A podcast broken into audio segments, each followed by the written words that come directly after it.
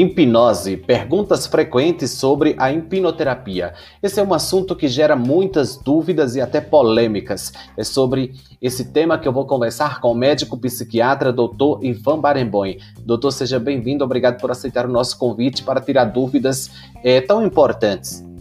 Obrigado a você, Salatiel. Vamos lá. Doutor, é, primeiro vamos entender o que é hipnose e hipnoterapia. Ok. Hipnose é um estado de vigília no qual a pessoa fica mais conectada com o seu emocional e seu subconsciente. Uma outra característica desse estado, que não é tão usado no processo terapêutico, mas também existe, é a sugestionabilidade. A pessoa fica mais sugestionável. Tá? Isso é mais usado para hipnose de palco. Do ponto de vista da terapia, o mais importante é essa conexão, essa facilidade de é, se conectar com o subconsciente, emoções e memórias, tá? É, hipnoterapia nada mais é do que uma terapia, uma psicoterapia, só que enquanto a pessoa está sendo feita, enquanto a pessoa está nesse estado de hipnose. Doutor, falando desse estado que a pessoa vai acessar de uma forma mais intensa, não sei se posso dizer assim, os problemas, é, é, possibilitando resolvê-los, também é, pode existir ali um sofrimento, a pessoa ela não vai reviver essa situação, ela consegue lembrar, resolver ali, ou ela pode levar esse problema para casa e trazer isso à tona novamente? Acho que algumas pessoas têm medo nesse sentido. Hum. Como que funciona? Boa pergunta. É, de fato, principalmente se você for fazer esse tipo de técnica, esse tipo de terapia com alguém que não sabe o que está fazendo, tá? É, isso tem, existe esse risco, porque se o terapeuta não souber exatamente qual o objetivo dele ali, que, se ele achar que é só simplesmente trazer à tona conteúdos e trazendo à tona esses conteúdos, é, tudo vai se resolver, ou simplesmente fazendo uma catarse, né? ou seja, falando daquilo, lembrando daquilo, a pessoa tendo emoções ligadas àquilo, isso se resolve, aí sim existe esse risco maior, tá?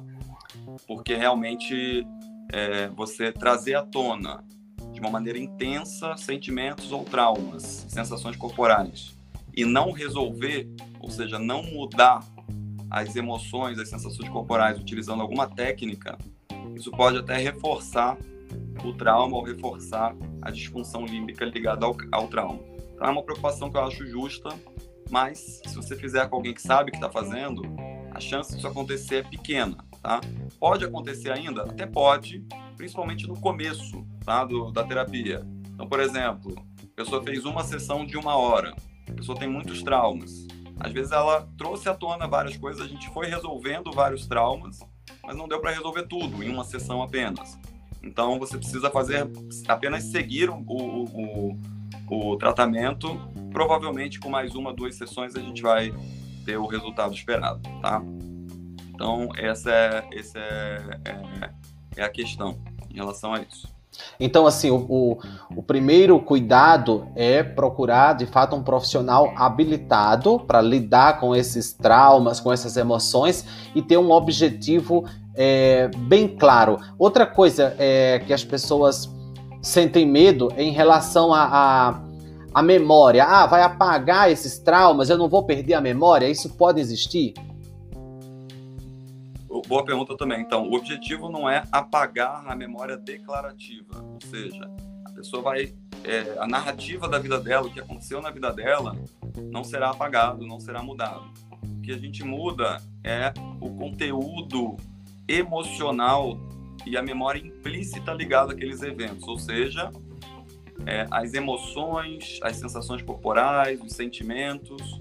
A gente neutraliza os sentimentos e emoções existe um termo que é usado chamado dessensibilização. Não é as pessoas falam, ah, então a gente vai, vamos dizer assim, ressignificar o trauma. A gente até ressignifica, tá? Em geral, também costuma fazer isso. Mas ressignificar é um processo mais cognitivo, né? É você entender de uma outra maneira, dar outro significado para aquilo. Isso aí muitas vezes não é suficiente. Você precisa, mais do que ressignificar, você precisa dessensibilizar, ou seja, mudar as emoções e as sensações ligadas àquele trauma, sem mexer na narrativa da vida da pessoa, no que aconteceu. Aproveitando a sua pergunta, né, que as pessoas também perguntam às vezes, ah, eu vou lembrar do conteúdo da sessão? Vai lembrar do conteúdo da sessão. algumas pessoas esquecem, até algumas esquecem alguma coisa, mas é bem raro, tá? É bem raro. O problema é que as pessoas se apegam a, a, aos eventos caros e não se apegam ao comum. O mais comum, 95% das vezes, a pessoa lembra de tudo que aconteceu, a pessoa está em vigília e a pessoa está consciente, ela só tem uma conexão melhor com o subconsciente ou emocional. A pessoa, então, ela aprende a lidar com aquilo, ela não vai apagar da memória, ela vai aprender a lidar com a situação de modo que aquilo não gere mais sofrimento, que, que, que ela supere, aquilo não atrapalhe mais a qualidade de vida eu não diria aprender no sentido que a gente é, costuma usar, no sentido de aprender alguma coisa e utilizar conscientemente. Não, a gente vai reprogramar o subconsciente dela, né? Ou seja, ela não vai precisar nem aprender a lidar. Aquilo já não vai ser mais relevante. É como se não for, tivesse sido um trauma. É como se você integra aquela memória traumática às memórias normais. Então a pessoa não precisa se esforçar para lidar com aquilo aquilo ali simplesmente já deixa de ter relevância emocional. Daqui a pouco, doutor, eu vou entrar naquela questão mais polêmica relacionada a crenças. Mas antes, é, me fala se, se eu deixei de, de perguntar. É, é, outras dúvidas que são comuns. Além dessas questões que nós abordamos, tem outras dúvidas que são comuns, as pessoas chegarem no consultório é, é e ter um receio da, da hipnoterapia por, por algum outro motivo?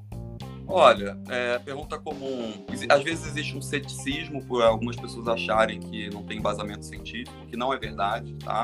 Existe. É, existe embasamento científico, é, existem estudos, inclusive, mostrando a eficácia é, da depress... É, da, do tratamento com hipnoterapia para a depressão. Não são os estudos é, que a gente gostaria né, com todos os, com todo o padrão ouro e, a, e a, a, o tamanho de amostra que a gente gostaria, porque não há interesse, não há nenhuma indústria patrocinando estudos desse tipo, né? Não tem interesse comercial, etc. Então, quando não tem interesse comercial, a coisa é mais é, humilde em termos de pesquisa científica.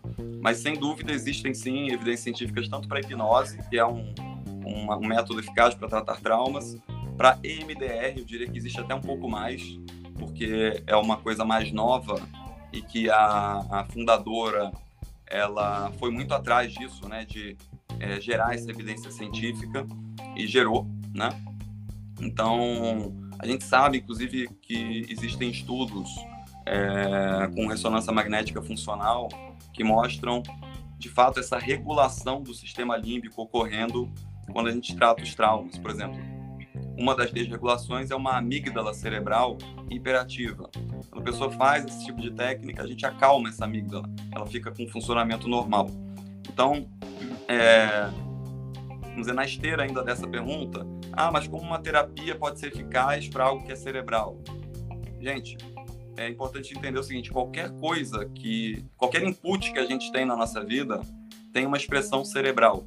Eu estou falando com você aqui, eu estou ouvindo a minha voz, eu estou vendo aqui o, a câmera, eu estou vendo você, tudo isso é input para o meu cérebro, tudo isso influencia o meu cérebro, né? Então é claro que uma terapia é, pode influenciar qualquer tipo de terapia, tem estudos comprovando isso claramente, tá? o problema é, é você usar o tipo de terapia certa para a pessoa certa para realmente causar é, e gerar essa regulação é, do sistema límbico da pessoa de maneira eficaz e rápida. Doutor, agora a questão que causa tanta confusão, né? É, é, o aspecto religioso. Principalmente quando se fala de regressão de memória, as pessoas já associam é, isso a vidas passadas e não tem nada a ver, né? Explica como funciona isso. Então vamos lá. É, realmente, para algumas pessoas, essa é uma, uma questão relevante, mas é, não deveria ser né? Porque pelo menos assim, se você vai buscar esse tipo de tratamento com um terapeuta que realmente tem esse foco de tratar problemas psicológicos e que tem uma formação na área, etc., é, dificilmente ele vai tentar usar a hipnose para fazer algo mais místico ou mais ligado a espiritismo, etc. Tá? Eu sei que existem pessoas que fazem isso, tá? Então não é uma invenção da cabeça dos outros. Ah, o cara tem tá Não, realmente tem pessoas que, é, que são, normalmente as pessoas são espíritas e elas acham que a origem do problema está em vidas passadas da pessoa, etc. Não vou nem entrar no mérito aqui, tá? Mas é, isso já sai totalmente do escopo é, da atuação de um psiquiatra, na minha opinião, ou de um psicólogo, tá? Porque, vamos dizer, a nossa vida já é bem complicada. Você querer ainda entrar nessa parte de crença e tentar fazer uma suposição de que a causa é uma vida passada, enfim, acho que já sai do escopo, tá? Então, se você vai estar tá interessado nesse tipo de técnica, é só você perguntar, né, pro terapeuta como que ele usa esse tipo de técnica, o que ele faz, né?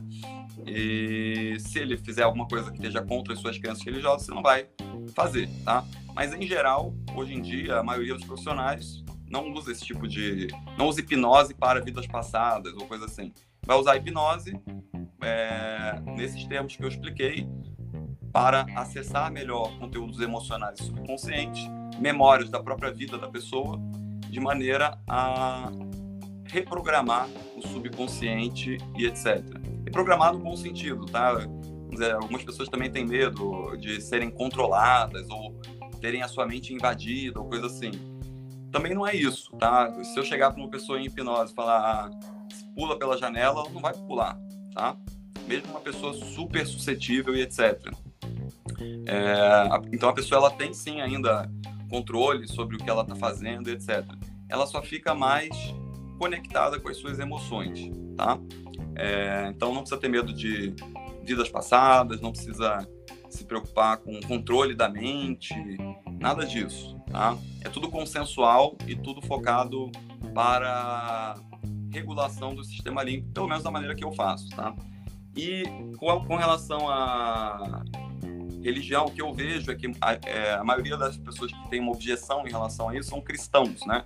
Ah, não, é, isso é, tem ligação com é, algo negativo, forças negativas, é, ou com espiritismo, etc. Mas nesses tempos que eu estou falando, é, na verdade é só uma terapia, tá? É só uma terapia que ela atua de maneira mais direta no, a nível emocional. Então não tem, não tem, não vejo como uma religião ou como uma crença poderia ir contra esse tipo de tratamento. Inclusive, recentemente mesmo, no meu consultório, uma esposa de um pastor para fazer hipnoterapia. Né? Ela, eu fiz com o filho dela, ele melhorou muito, e ela tinha esse, essa questão, né, essa objeção e tal. Mas depois que ela viu que o filho dela melhorou e ela entendeu, ela foi, fez, teve problema nenhum, nada de é, é, espiritual ou espírita ou coisa do tipo. Nossa, realmente a falta de informação, desse conhecimento é uma barreira, né, doutor? Então, assim, é importante salientar é, que o que nós estamos falando aqui não tem nada a ver com religião, com crença, está dentro do, do limite científico é, e que é uma alternativa que vale a pena conhecer. Antes de julgar, conheça, sente com um profissional habilitado, capacitado e analise é, se você acha viável ou não. Bom, eu quero agradecer o doutor Ivan Barenboim, quero agradecer também a sua audiência. É, e pedir que você se inscreva no nosso canal e ative as notificações para não perder é, sempre que houver publicação de vídeos novos. Na verdade, temos vídeos novos diariamente, você vai ser notificado. Os contatos do doutor Ivan também estão aqui, as redes sociais, o site dele, para você também seguir o doutor. Entra lá é, no site da clínica, tem muita informação relevante. E se você quiser marcar a sua consulta, a sua avaliação sobre esse tema ou sobre outros é, trabalhos que o doutor é, realiza, então lá você tem toda, todas as informações e o acesso. Muito obrigado, eu espero você para o nosso próximo bate-papo.